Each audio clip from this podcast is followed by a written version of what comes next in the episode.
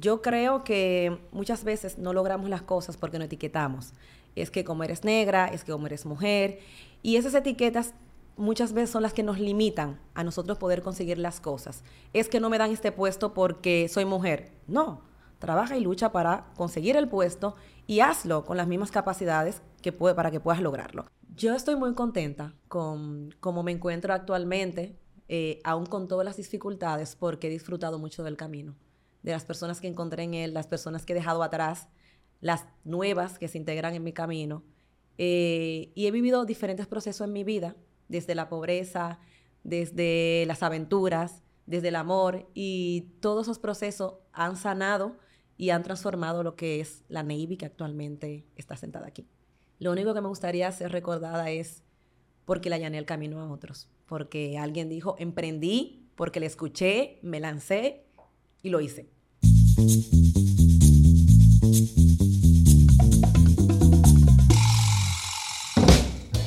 Bienvenidos a una nueva entrega de Dejando Huellas.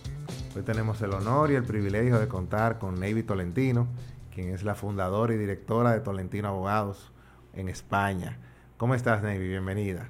Muy bien, para mí es un honor poder acompañarles. Seguro que va a ser muy productivo. Sí, sí, sí. Bueno, el honor es para nosotros, te lo aseguro. Bueno, pues vamos a empezar. Eh, yo creo que la pregunta obligatoria, y para darle un poco de contexto a todos nuestros invitados, es cómo una joven dominicana graduada de Derecho en República Dominicana termina creando y desarrollando una exitosa firma de abogados en España. Cuéntame un poco ese, ese trayecto y ese recorrido. Yo creo que eso nos puede tomar la mitad del podcast. Bueno. Pero vamos a tratar de, de lograr que el mensaje quede bien claro eh, sobre cómo, cuál ha sido tu trayectoria hasta donde estás ahora mismo. Eh, resumir 15 años en, unos minutos, unos pequeños minutos, va a ser un poco complicado, pero vamos a ver cómo lo logramos. Ya yo llevo 15 años en, territorio español y realmente eh, yo acabé y terminé, culminé mis estudios universitarios aquí en, en República Dominicana, pero tú puedes nacer en un lugar y sentirte parte del mundo. Yo en ese momento, con 22 años, no había viajado a ningún lugar y tenía esas ganas y ese deseo de irme a otro sitio. Nunca tenía el objetivo claro de que me iba a quedar, pero sí quería experimentar eh, y tener la sensación de que era irse a otro lugar. Entonces yo creo que me fui con esa... Desde que estaba en la universidad, yo, todos mis, compañeros eh, sí tenían esa idea de iban a hacer, dónde iban a hacer el máster, todos estaban establecidos aquí. Yo no tenía ni los medios económicos ni la forma de hacerlo, pero yo sabía que no era aquí. Sabía como que no era mi lugar para yo seguir esa trayectoria que yo quería desarrollar. Okay. Y entonces ahí empieza la trayectoria. Esa trayectoria. Realmente yo inicié yéndome, en ese caso, yo estuve en Inglaterra eh, estudiando inglés jurídico con una beca de Fundapet de 2.000 euros, que cada vez que yo digo 2.000 euros, ahora mismo, para mí eso era el mundo en ese momento. Con 22 años, mi mamá ganando 10.000, 15.000 pesos, mi papá estaba negado que yo me fuera, con lo cual eh, tomar ese crédito tocar esas puertas para que alguien quisiera firmar ese crédito no fue fácil. Eh, lo hizo el novio de una amiga para firmar el crédito para que yo pudiera tener ese, ese préstamo en Inglaterra. Todavía que sí, claro. Rafael, si en algún momento me escucha, que sé que de, vez en cuando lo haces, eh, le tengo mucho agradecimiento porque fue una de esas personas que tocas la puerta y confía. Eh, y sobre todo a mi amiga, que en ese momento era el novio de una, de una compañera, de una amiga que, que tengo. Eh, y con eso fue lo que me dio el empujón, porque si en ese momento no lo hago, las cosas hubiesen sido diferentes. Y yo siempre voy a tener ese agradecimiento por, por esa firma eh, que hizo que mi madre pudiera tomar ese préstamo, porque hasta muchas veces en tus mismos entornos familiares las personas no creen. Y tienes que encargarte tú de demostrar a ti mismo y a los demás que las cosas sí pueden funcionar. Entonces ese préstamo fue realmente el que me dio ese, ese camino para yo conocer Europa. Eh, el objetivo en ese momento era Inglaterra, estudiar inglés jurídico. Las cosas no salieron como yo tenía planeado, porque a veces tú tienes un plan A y tienes que también tener un B, C, D, E, hasta agotar todas las vías en el lugar que te encuentras. Se me quedó una maleta en España, en el trayecto porque la, compra del vuelo era con dos maletas, tenía una, se quedó una en España para yo volar a Inglaterra y tuve que volver. Solamente tenía dos entradas a España. Había agotado la primera y me quedaba una entrada más a España.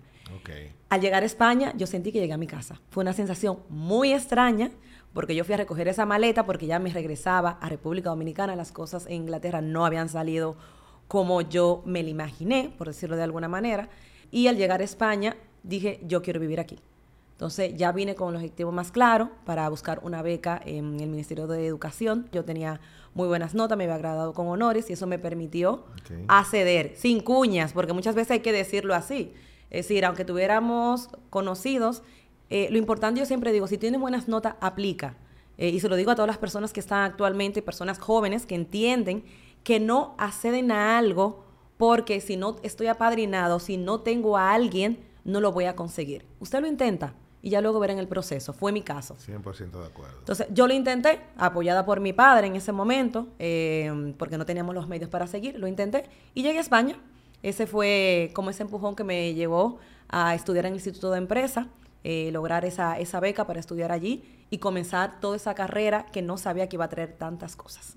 Y la idea de fundar una oficina de abogados en otro país, tú fuiste a estudiar, eh, hiciste varios másters allá, pero eso no quiere decir que, desde ese principio tuvieras la decisión, primero de quedarte y segundo, mucho menos de fundar una oficina de abogados. Eh, cuéntame un poco, ¿eso fue un proceso gradual? ¿Fue un momento repentino donde tú tomaste una decisión, identificaste una oportunidad? Cuéntame cuál fue ese momento eureka donde tú dijiste, yo creo que yo puedo montar una firma de abogados y creo que puedo eh, trabajar en este nicho Cuéntame un poquito de, esa, de la parte, vamos a decir, de la fundación de, Tolentino Abogados, porque tengo mucha curiosidad sobre eso. Para yo llegar a la fundación de Tolentino Abogados, Navy hizo tres máster para poder quedarse en territorio español. El primer máster que te he contado, yo lo suspendí. Ok. Con lo cual, yo no te puedo decir, si a mitad del... Llegas en septiembre, cuando inicia el máster, y en enero, las calificaciones que me dieron, yo no superé el estándar que tenía que mantener. Eso fue algo que me ha costado a mí años entenderlo y superarlo, porque de yo graduarme con honores, de siempre encontrarme una persona que, tiene buenas calificaciones, llegar a un país nuevo, por más que lo intenté, fracasar fue para mí la peor derrota que yo pude sentir hasta esa edad que yo tenía. Eh, fue un reto por completo, porque busqué todas las vías para subsanar las notas que tenía. Realmente yo estaba haciendo un máster jurídico de empresas que era más del entorno español que de lo que yo había estudiado eh, y eso me limitó. En ese momento yo lo que planteé a hacer otro máster, yo hice tres máster al final en territorio español, tuve que hacer varios máster para poder obtener residencia. Y viendo las necesidades y las precariedades que fui haciendo en el camino, pude... En tu propio proceso. En mi propio proceso, claro, porque yo homologué mi título, aún con la suspensión de ese máster, yo logré homologar mi título y me dieron el carnet para ejercer como abogada. Sin tener que eh, pasar el proceso de homologación, yo tenía unas calificaciones que me permitieron homologar el título como abogada y me di la oportunidad, apliqué otro, a otra beca en, territorio español, en la Complutense en, en esta ocasión, eh, y ya pues continué toda mi trayectoria. Nace Tolentino eh, porque tengo que a los tres años eh, tenía ya que modificar a un cuenta propia o un cuenta ajena para mantener mi estatus legal en territorio español. Y viendo las necesidades y todo lo que yo había pasado en el proceso, decido primero fundar una empresa que se llamaba Estudiando en Madrid, que era para dar eh, las necesidades que yo había tenido eh, cuando llegué a territorio español, y eso se convierte en lo que fue Tolentino Abogados. Tolentino Abogado llegó como un despacho tradicional bajo la necesidad de que yo necesitaba empleo que no tenía para poder quedarme ya fuera de estudiante, establecida con un trabajo en territorio español. Y una pregunta, el hecho de ser mujer, dominicana, joven, ¿no jugó en tu contra en ese proceso? O sea, ¿cuáles fueron algunos de los obstáculos que se te presentaron eh, en ese proceso de consolidación de tu idea? Y me gustaría saber qué tú haces cuando te encuentras frente a ese tipo de obstáculos, si es que existieron, porque tendrías que decirme que existieron. Háblame un poquito de, si tuviste realmente muchas barreras dentro de tu proceso. A ver, más que barrera, para mí fueron retos que, lo convertí luego en alguna oportunidad. Eh, yo creo que muchas veces no logramos las cosas porque no etiquetamos. Es que como eres negra, es que como eres mujer. Y esas etiquetas muchas veces son las que nos limitan a nosotros poder conseguir las cosas. Es que no me dan este puesto porque soy mujer. No, trabaja y lucha para conseguir el puesto y hazlo con las mismas capacidades que puede, para que puedas lograrlo. En mi caso, Eh, cuando yo iba a homologar el, cuando me dieron ya el título homologado, apenas tiene un año en territorio español, yo recuerdo que quien me fue a entregar el título me preguntó de dónde yo venía y en qué universidad en España yo estaba estudiando, porque tenía muy poco tiempo. Yo le digo que había estudiado en el IE y que venía de la República Dominicana. Le pregunto que por qué me hace esa pregunta tan específica. Me dice, es que las personas de tu color y de tu nacionalidad no, se suelen, no suelen tener dinero para pagarse el máster de la universidad donde has estudiado. Wow. Ese puede ser, estoy hablando de que acá yo suspendo el máster, me homologan el título y tenía situaciones personales que pudo haber dicho, Nibi, vuélvete para tu casa, este no es tu lugar. Ese mismo día estaba tomando posesión Obama y lo recuerdo como hoy siempre, porque lo único que pude decirle al señor es que el mundo está cambiando y el primer presidente negro de los Estados Unidos hoy está siendo presidente. Es decir, fue lo único que me salió porque en ese momento tú, ¿qué haces? Yo apenas tenía 23, 24 años eh, y era un momento muy decisivo para mi vida, con lo cual yo creo que a partir de ahí yo dije, este es el lugar donde yo me voy a desarrollar profesionalmente, porque yo lo sentí más que un tag de por dónde vienes, por quién eres, una oportunidad para romper esa barrera. A mí me, llama mucho la atención hasta ahora de lo que hemos escuchado. Cómo tú has convertido situaciones que pudiesen eh, hacer a cualquier persona claudicar en una, en una punta de partida para una nueva etapa, una nueva fase. O sea, comentas que tuviste problemas con, con el máster, primer máster que hiciste. En vez de venir hacia aquí, hacia acá derrotada, decidiste, no, voy a hacer otros másters y voy a tratar de homologar mi título.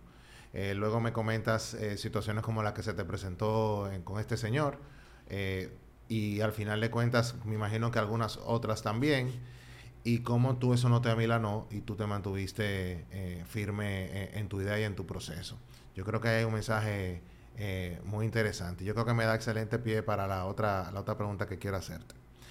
Nárrame un poco esos primeros meses, años, consolidando tu, tu firma, tu empresa, eh, buscando, reclutando personas para una idea, probablemente sin muchos recursos, eh, rompiendo paradigmas. Eh, la rama del derecho en España está consolidada en grandes firmas, muy tradicionales en muchos años. nárrame un poquito lo que fue todo ese proceso.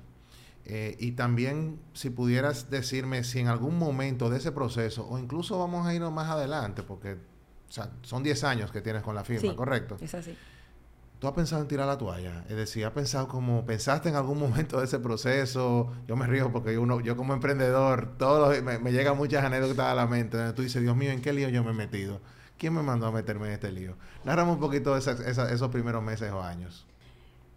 Por adelantarte algo, constantemente cuando eres emprendedor vas a tener la sensación de decir, quiero llegar hasta aquí. Pero cuando tú eres emprendedor, tú tienes una vena diferente eh, que te hace sentir que nunca existe la cima, que simplemente cuando llegas a un nivel, estás mirando el siguiente nivel. Es como yo me he sentido en todo este proceso que ha pasado con Tolentino. Yo cuando empecé, empecé en un business center, eh, porque yo no podía pagarme una oficina. Cuando veo que comienzo a tener algunos clientes, pues comienzo a compartir una oficina dentro del mismo edificio donde estoy donde no era mi oficina, sino era la oficina de otra abogada que me dejaba las tardes y yo tenía la zona o la cocina que era de archivo donde yo tenía mis cosas y cuando tenía que pasar un cliente ya me prestaba esas horas por 200 euros en las tardes y yo pasaba las consultas. Así fue donde, como yo empecé. Tuve una, secretaria que me ayudaba mientras yo estaba en juzgado haciendo trámites fuera. Eh, realmente al principio todo se tenía que hacer de manera presencial. Ahora España ha cambiado mucho desde que pasó la pandemia y podemos hacer muchas cosas de vía telemática. En ese proceso, eh, la persona que estaba a cargo eh, era la que cobraba y entraba todo el dinero a su cuenta. Yo no me doy, mm. no me entero hasta que pasa un año y un cliente viene a reclamar.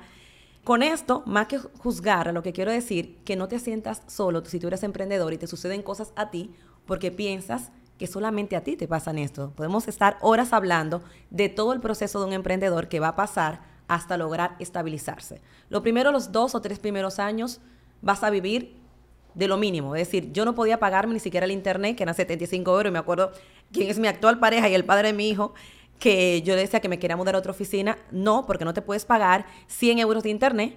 Entonces tienes que limitarte a eso. ¿Qué yo hice? Yo no cogí préstamo nunca, Es mi manera de, de yo trabajar, de, de, lo que yo aprendí.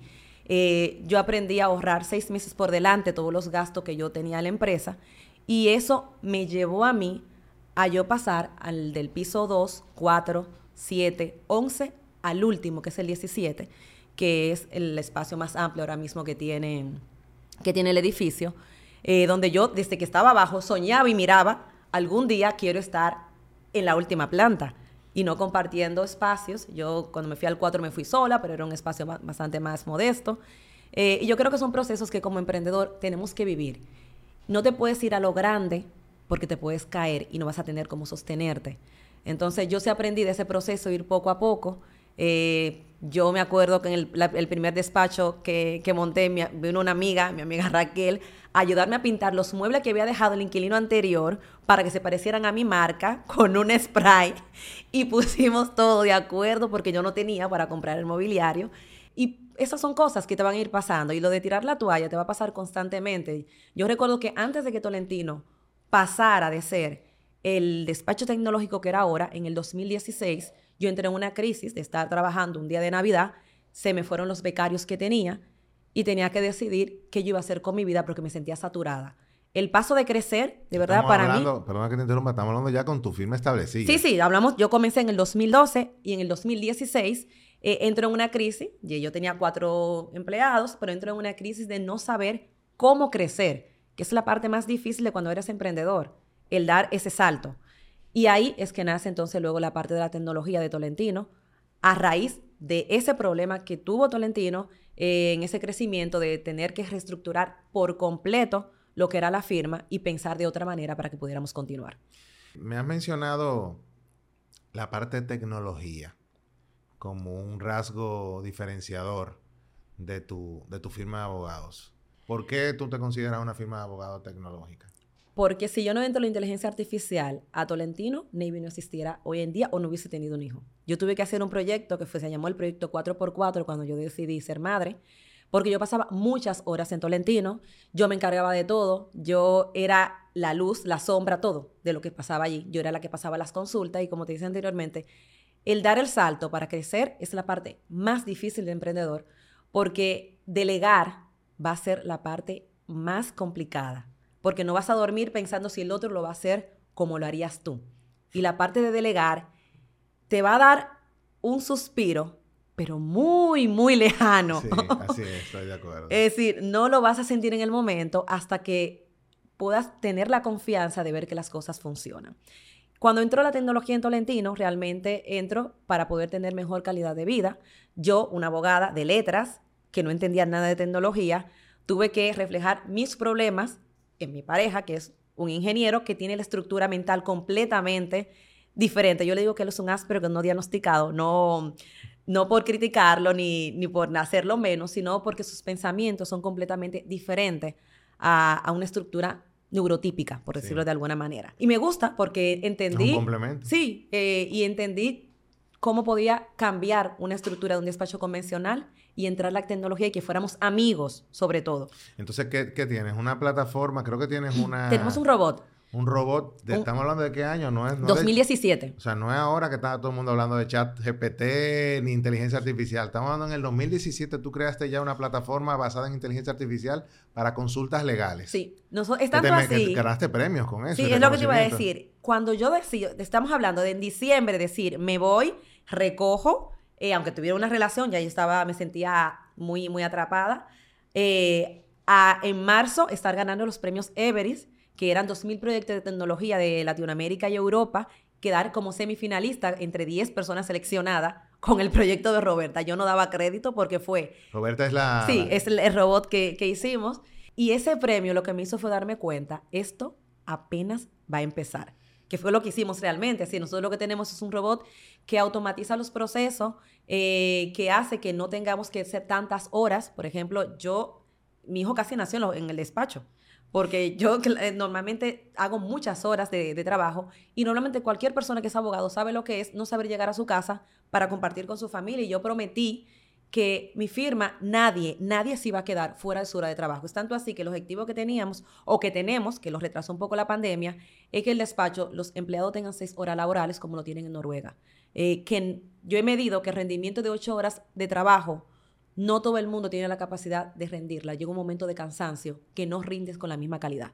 Y hemos preferido, y estamos en un proyecto que tenemos en mente ahora con los programadores que están en Tolentino, de reducir las horas de trabajo, aún se pague el mismo sueldo de ocho horas, para que el empleado pueda tener eh, esas horas de productividad reales, que es lo que nosotros medimos con el robot. Cuánto tiempo está el trabajador siendo productivo, que no es lo mismo estar trabajando. Hay horas productivas y hay horas de trabajo que son diferentes. Wow, entonces estamos hablando de una diferencia de meses entre prácticamente abandonar todo y estar recibiendo reconocimientos eh, sobre tu propuesta tecnológica en el derecho. O sea, eso creo que no hay mejor evidencia de que uno nunca puede tirar la toalla porque uno no sabe lo que nos espera a la, vuelta de la esquina, ¿no? Yo creo que lo que hay que esperar es una crisis, Ney, porque en el año que yo me quedé en España, en el 2007, 2008, muchos españoles estaban saliendo de España. Casi todas las personas que estaban haciendo máster se retornaron, mm, compañeras mías que volvieron a, a República Dominicana porque estamos hablando de la crisis inmobiliaria que afectó... A muchos estudiantes que estaban... Sí, sí. Eh, estamos hablando de la crisis inmobiliaria del 2007-2009. Españoles se fueron. se fueron. Y fue un momento que para mí fue una oportunidad. Yo viéndolo desde el yo quedarme, enfrentarlo, aún no tenía residencia para poder trabajar, eh, las cosas que encontré en el camino me ayudaron a llegar a donde estoy ahora. El hecho de yo intentar caerme en ese 2016 en la pandemia, en diferentes momentos que ha pasado Tolentino, lo que me enseñaron es que de esas crisis se puede aprovechar grandes oportunidades para tú saber cuáles son esas debilidades que te pueden impulsar a irte más lejos. Yo incluso tengo un término personal que le llamo las buenas crisis. Sí, sí es así. En el momento no son buenas, pero en retrospectivas tú agradeces que te hayan pasado. Es que ves cosas que no puedes ver normalmente. Hasta cuando se va un empleado que está a cargo de un departamento, que tú crees que todo está perfecto y cuando se va te das cuenta, pero hay muchos errores aquí que no me estaba dando cuenta, de cosas que tú quieres mejorar o en mi caso automatizar, porque ya yo no pienso como una abogada. Yo cuando veo algún error que cometemos, que intentamos sea lo mínimo, yo soy muy perfeccionista en eso, lo primero que pienso, ¿cuál es la solución? Vale, entonces ahora tenemos que hacer un, proceso. Yo tengo un proceso que se llama QA. El QA, que lo hacen todos los aviones cuando van a volar, es un proceso para verificar que lo que estás haciendo, otra persona verifica antes de tú presentarlo que está correcto. Y nosotros lo que hacemos para evitar tener errores dentro de la empresa. Aún así, siguen, sigue, seguimos teniendo momentos donde la facturación se cae, donde tienes que impulsarte, es decir, te va a pasar toda la vida. Bueno, tú eres abogada y estábamos hablando de tecnología, pero también te metiste en ingeniería industrial. o sea, tú eres muy polifacética. de verdad que, muy, muy interesante. Eh, y creo que lo que has comentado sobre el reconocimiento que recibiste me da pie también a esta, esta próxima pregunta. Eh, a estas alturas, tanto en República Dominicana, no es todo el mundo que, que se va, que, que logra que también en su país se le reconozca su trabajo. En España también eres, eres invitada, has recibido reconocimientos, eres invitada a numerosos foros y paneles. Incluso en Forbes, tengo entendido, fuiste reconocida entre las 100 mujeres más poderosas e influyentes de República Dominicana y Centroamérica. Eh, la verdad que han sido muchas las manifestaciones de que estás, lo estás haciendo bien. Ahora te pregunto yo, ¿cómo dentro de todo eso mantienes tú tu ego a raya? ¿Cómo tú no te crees o, llegas al punto donde tú entiendes que has llegado al máximo de tu carrera y caes en una zona de confort? Cuéntame un poquito de eso. ¿Cómo, ¿Cuáles son tus rituales para mantenerte siempre activa y, incursionando, como acabo de decir, fuera de la zona de confort? Primero, porque yo no creo que he llegado, Ney. Yo creo que mientras yo tenga vida, voy a sentir que tengo una oportunidad de aprender algo nuevo o de lograr algo diferente. Em, lo he visto constantemente hasta el momento de ser madre. Eh, para mí no existe ese ego de estoy en la cima, he llegado hasta aquí. Yo creo que cada renglón que voy pasando en mi vida es una oportunidad para aprender algo, algo nuevo. Y espero llegar a la vejez para, para poder mirar atrás y poder decir las cosas que viví y que disfruté en el camino, que es lo que realmente me llena de satisfacción de, de pasar esos procesos y que los que vienen detrás puedan aprovechar el camino allanado, porque muchas veces nosotros no nos encontramos el camino allanado. En mi caso, yo estoy rompiendo paradigmas en mi familia. Eh, vengo de una familia bastante humilde. Yo con cinco años he tenido que cargar agua. Eh, a los 13 años me mudé en un piso que no tenía ni siquiera suelo, que nunca estuvo pintado. Es decir, eh, sé lo que es llegar a, a tu casa cuando estás en la universidad y que tus compañeros no te quieran llevar a tu casa porque estás en una universidad privada donde yo estudié y tú vives en el fin del mundo, en Sabana Perdida, y nadie quiere irse hacia allá a llevarte a ti porque las calles ni siquiera están asfaltadas. Mucho menos en las fiestas. No, no, fiesta no, porque yo nunca, yo nunca fui a fiestas en, en la época de la universidad. A mí me faltó ese proceso porque yo vivía muy lejos, yo no tenía vehículo. Y mis amigos vivían todo de este lado, del lado de la católica, el millón, la mayoría, o quienes podían tenían vehículo, pero yo vivía del otro lado. Yo tenía unas horas que tenía que llegar porque si no, se iba a la última ruta de mi casa y yo no podía entrar. Entonces, yo tuve esas limitaciones, me permitieron a mí acabar la carrera en cuatro años y un mes tener ya el, título en mano. Eh, ¿Por qué? Porque no podía acceder a otras cosas y eso me permitió esforzarme para hacerlo más rápido. Mantenerte enfocado. Para poder hacerlo más rápido. Entonces yo creo que ese ego de, de llegué no, no, lo, no lo tengo, no creo que no, lo, que no lo tengo porque siento que me falta mucho camino todavía para aprender. ¿Y tienes algún propósito definido personal? Eh, quizá me atrevo a, inferir que probablemente parte de tu, de tu, ritual de mantenerte aterrizada es recordar dónde vienes. Eh, pero me gustaría un poquito que me, que me digas si tienes algún propósito definido o, o, es básicamente algo que lo haces porque te, te nace por tu naturaleza y por tu, por tu forma de ser. Yo creo que al final eh, lo que importa más que el camino es con las personas que compartes ese camino. Yo lo que he aprendido en, esta, en este recorrido, en esta trayectoria que llevo, es de las personas que tengo, que me cuidan, cuidarles a ellos, porque son al final las que hacen que tu día valga la pena. Eh, el despertar cada día, el tener la salud. Eh, yo perdí a mi padre de un infarto sin poder despedirme, y mi padre apenas tenía 58 años. Fue justamente cuando salí en la revista Forbes, a los 10 días de haber salido la revista Forbes, pierdo a mi padre en pandemia. Eh, y eso me hizo ser más sensible con lo que es la calidad, el tiempo y la vida. Eh, y aprendí eso, que, que, lo que realmente tiene valor es el trayecto que estás viviendo con las personas que estás viviendo, porque muchas veces pasamos por la vida con las personas y a veces ni le conocemos y vivimos con ellas y muchas veces te falta el tiempo para hacer cosas o para disfrutarles.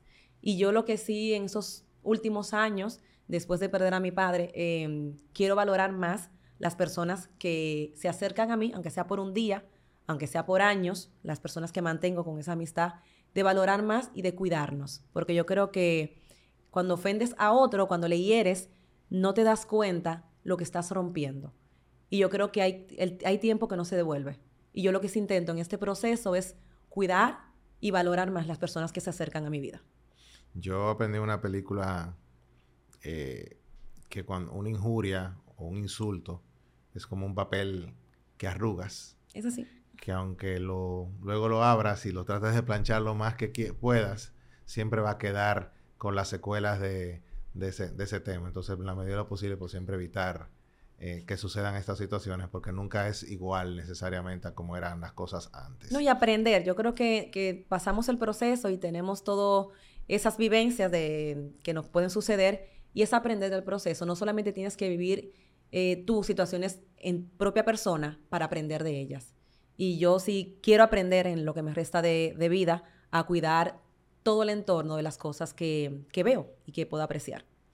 Creo que de una forma u otra me has respondido la, esta próxima pregunta. No la quiero dejar de hacer por si quieres añadir, añadir algo. Yo siempre que tengo invitados, pues eh, trato de hacer un poquito de investigación sobre ellos. Eh, vi algunas entrevistas que te habían hecho antes. Me enteré de cosas de tu vida eh, personal y situaciones que has superado, incluso de salud, que realmente pues todavía me hacen afianzar más mi teoría de que eres una, una gladiadora. Yo creo que esa es la palabra con la que yo te puedo describir, una gladiadora. Quisiera preguntarte, ¿qué te hace levantarte todos los días? O sea, ¿qué te hace, a pesar de situaciones personales, eh, situaciones laborales, situaciones empresariales, ¿qué te hace levantarte todos los días y dar tu, tu 150%? ¿Cuál es tu combustible? Mi hijo. Tu hijo. Mi hijo tiene una discapacidad y yo me tengo que asegurar que el camino que le estoy dejando a él esté lo suficientemente allanado. Es decir, no es lo mismo cuando vienes con dos brazos, dos piernas, estás perfecto y sabes que solamente vas a tener que caminar a cuando tienes una discapacidad. Y es la parte difícil de mi vida. Con lo cual, eh, me tengo que asegurar que las personas entiendan que ser autista, que la inserción social no sea algo que tengamos que pedir, sino que la sociedad entienda y reconozca que son personas diferentes, pero no podemos excluirles. Eh, entonces, mi trabajo en, esta vida, eh, yo siempre he sido, he hablado mucho del tema migratorio, de ayudar a las personas a impulsarse a, esos cambios en sus vidas personales, hasta que te toca tirar a fibra personal de tener un hijo con una, con una discapacidad y que tú no conoces, porque yo no sabía ni lo que era el autismo, yo no conocía nada de este entorno y ahora me he vuelto una persona más sensible hasta de enseñar a mi hijo que hay que recoger la basura que hay en la playa, porque cuando yo no esté, si en ese entorno yo no le he enseñado que no se tira basura, se va a contaminar y él no lo va a poder disfrutar. Entonces, mi hijo me ha dado esa oportunidad de ser más sensible, de tener, eh, sé que todas las madres dirían, claro, el tener un hijo nos hace levantarnos y ser más fuerte, pero en el caso particular de León, eh, la nobleza que tiene él y la mirada que tiene ante el mundo, aunque él no pueda hablarlo o no pueda entenderlo, me hace decir, tengo que hacer las cosas diferentes porque tengo una persona que me necesita. Excelente, excelente. Yo creo que queda más que evidente que eres una persona que te ha tocado superar muchas, muchas pruebas. Eh, me atrevería a decir de manera sobresaliente, pero todavía estamos... Estamos en el camino. En el proceso, eso te iba a decir. Todos estamos en un proceso de continuo crecimiento y continuo, continua evaluación. Y tenemos que estar claros que nos seguirán llegando pruebas. Sí, es así. Es o sea que realmente yo creo que queda, que queda muy claro esa parte. Yo quisiera saber un poquito que tú, a partir de tu experiencia, eh, todo lo que has narrado a lo largo de, lo que ha sido esta, esta, esta entrevista, y me voy más allá, incluso el caso personal que acabas de comentar ahora, que te agradezco pues tu, apertura y tu sinceridad para compartirla aquí con nosotros. ¿Qué consejo tú le darías a una persona que está ahora mismo en un proceso de transformación, eh, está pasando por un momento difícil, eh, tiene una idea y está a mitad del camino y no ve la luz al final del túnel? ¿Cuál sería tu exhortación basada en todo lo que han sido tus vivencias y tus, tus experiencias? Eh, ¿Qué tú le dirías a esa persona? Que siga adelante. Yo creo que mm, hablábamos antes de, entrar al podcast eh, de algo que dije mm, en otro momento y hablábamos de la voluntad y de, esos consejos que podríamos dar a, otras personas. Y yo me veo con cinco años, si voy hacia atrás, me veo con, con 15 años y me veo la misma niña donde me sigue diciendo, continúa, sigue. Todo es hasta un día. Y yo creo que a los sueños tenemos que ponerle una fecha de caducidad. Tú no te puedes levantar soñando algo y que ese sueño sea infinito. Le tienes que poner una fecha. Porque si le pones una fecha se va a cumplir. Tienes que ponerle a, lo que sea que quieras lograr una meta con una fecha de caducidad. Por ejemplo, nosotros empezamos el año y al inicio del año, a final del año, comenzamos con las metas del inicio del año. Y yo me pregunto, ¿cuántas personas se evalúan cuando acaba enero de cuántas cosas han hecho?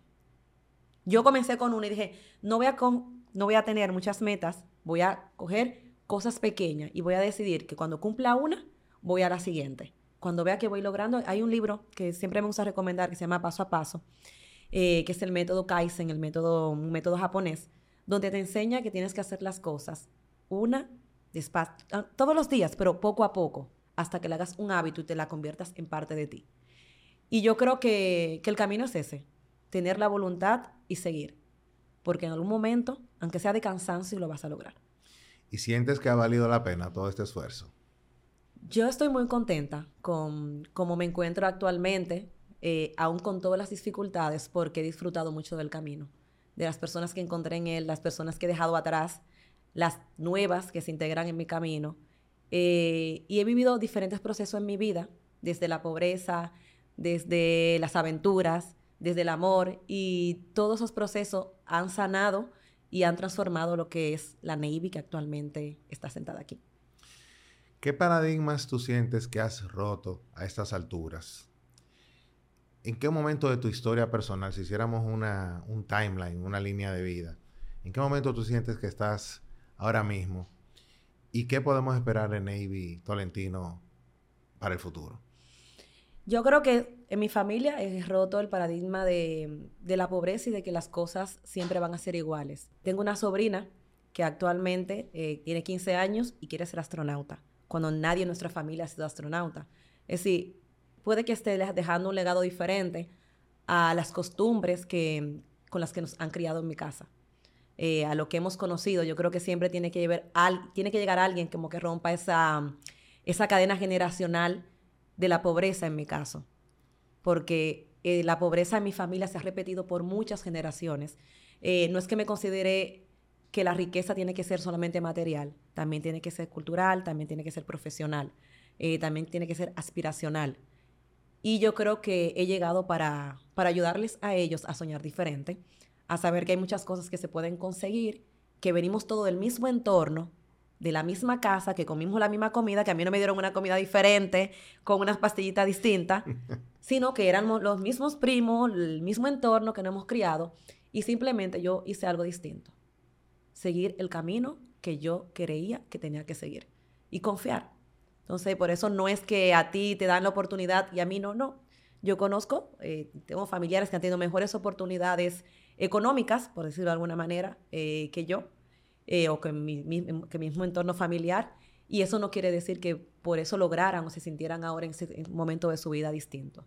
Eh, con lo cual yo creo que ese paradigma de, que mis sobrinas, las que estén creciendo ahora, piensen y vean que, sí, que, que se pueden lograr las cosas, me hace sentir sumamente completa. Es decir, que he logrado al menos una pequeña misión dentro del camino que me ha tocado en esta tierra. ¿Y en qué momento estás y hacia dónde vas? ¿En qué momento estoy? Pues estoy en un momento complicado porque quiero dar un salto en mi vida profesional, pero también tengo el tema personal con familiar, con mi hijo. Por ejemplo, yo me estoy pasando unas temporadas ahora en República Dominicana por el tema del autismo que, está, que tiene León, porque estamos, yo me hice un máster en análisis de la conducta aplicada para entender lo que le pasaba a él y estos años lo hemos decidido que vamos a trabajar mitad y mitad.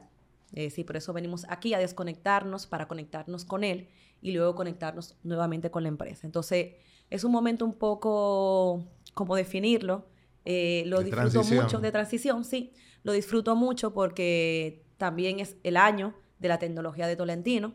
Estamos impulsando mucho todo el desarrollo tecnológico. Ahora nos vamos a Japón para ver nuevas ideas y ver qué cosas nuevas podemos traer. No solamente GPT tiene cosas nuevas para... Claro sino dentro del entorno de esa tecnología, qué cosas profesionales podemos seguir aprendiendo.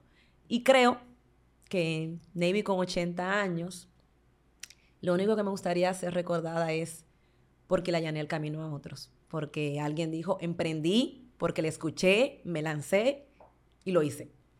¿Y qué, qué consejo? Vamos a, vamos a decir que yo me paré de aquí y vino aquí se sentó un jovencito de 18 años, una jovencita, estudiante de Derecho, vamos a ser todavía más, más representativo. ¿Qué consejo tú le darías a esa joven de 18 años que está sentada aquí y te pregunta qué hacer?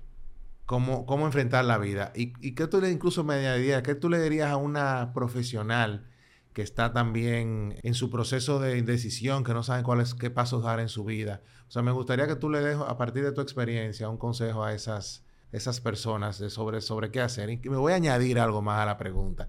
¿Qué tú le dirías a una persona que también ahora mismo está en un proceso de transformación, de transición, y no acaba de, ver eh, o no se atreve a dar el, el próximo paso? O sea, ¿cuál sería ese consejo a esas tres personas?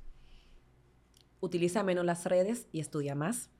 Aplica más tu tiempo en cosas productivas y rodéate de las personas adecuadas.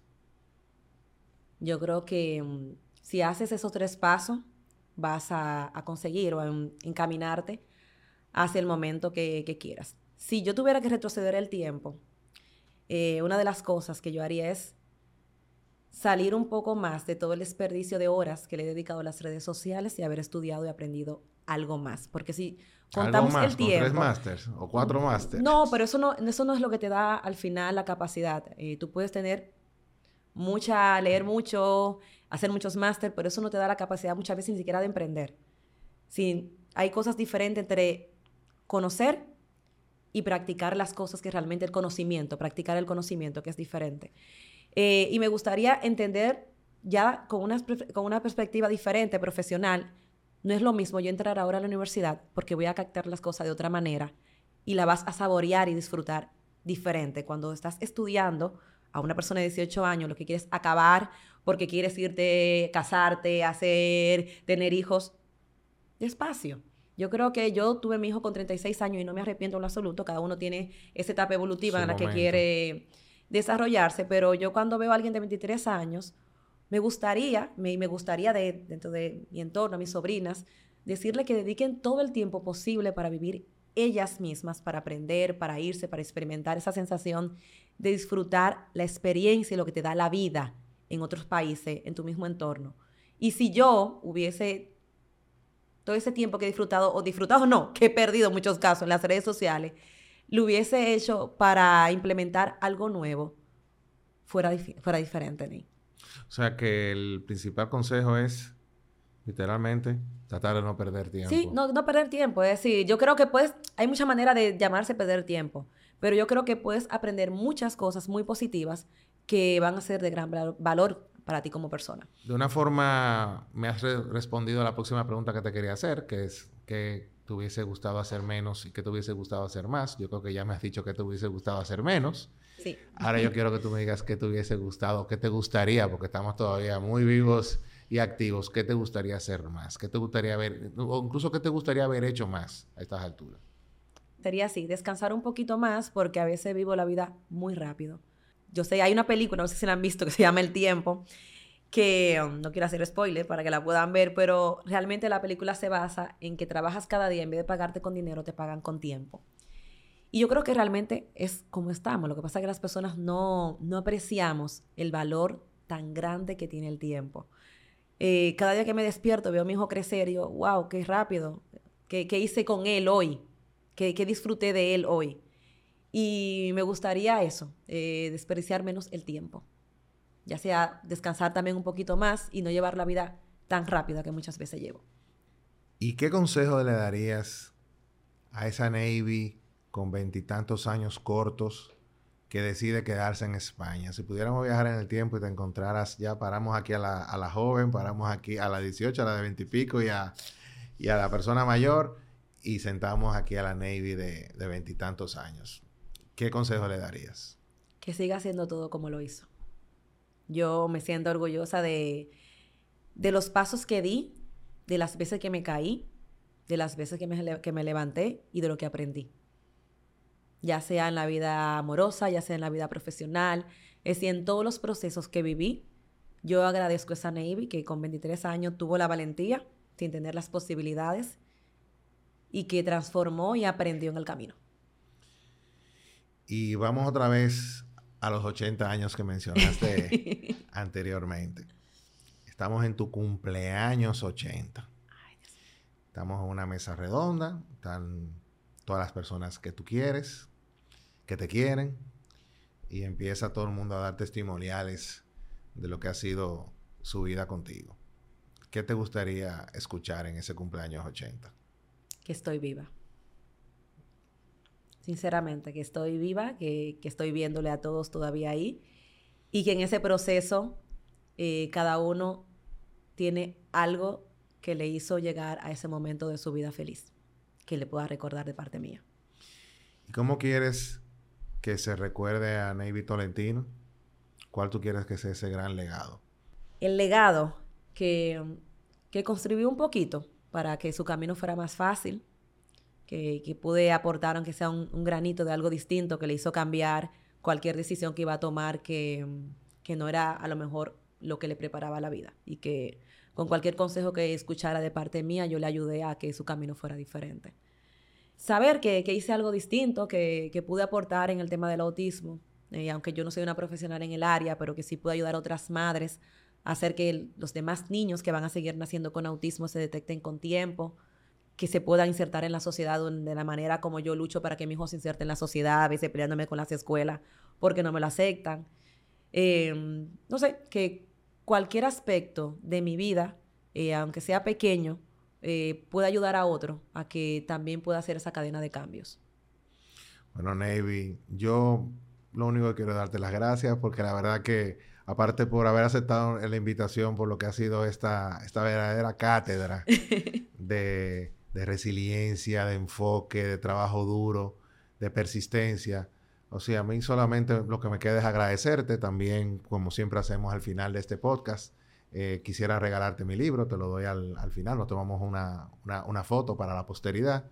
Y básicamente el, el, mensaje que te tengo aquí es muy, muy reiterado. Lo he, lo he dicho mucho a lo largo de, toda la, de todo lo que ha sido esta entrevista. Navy, eres una gladiadora, un ejemplo de persistencia y resiliencia. Gracias, Ney. Con aprecio, Ney. Muchas gracias, Ney. Yo agradezco mucho porque a veces uno tiene que escucharse. Eh, y una de las cosas que yo estoy aprendiendo es escucharme. Escucharme hasta a veces cuando hablo, escucharme cuando me expreso con los demás. Porque me ayuda a saber qué cosas podemos seguir mejorando. Y yo agradezco tener la oportunidad de que me abrieras ese espacio y para que otros también escuchen una Ney una Navy, que al final... Somos casi tocayos. Sí, sí, que al final muchas veces yo misma no me daba cuenta de los cambios que iba haciendo en mi vida y que sé que de alguna manera alguien puede tocarle y puede ayudarle. Yo creo que sí. Es más, estoy seguro que sí será. Bueno, muchísimas gracias, Ney, de verdad. Que sigan los éxitos. Gracias.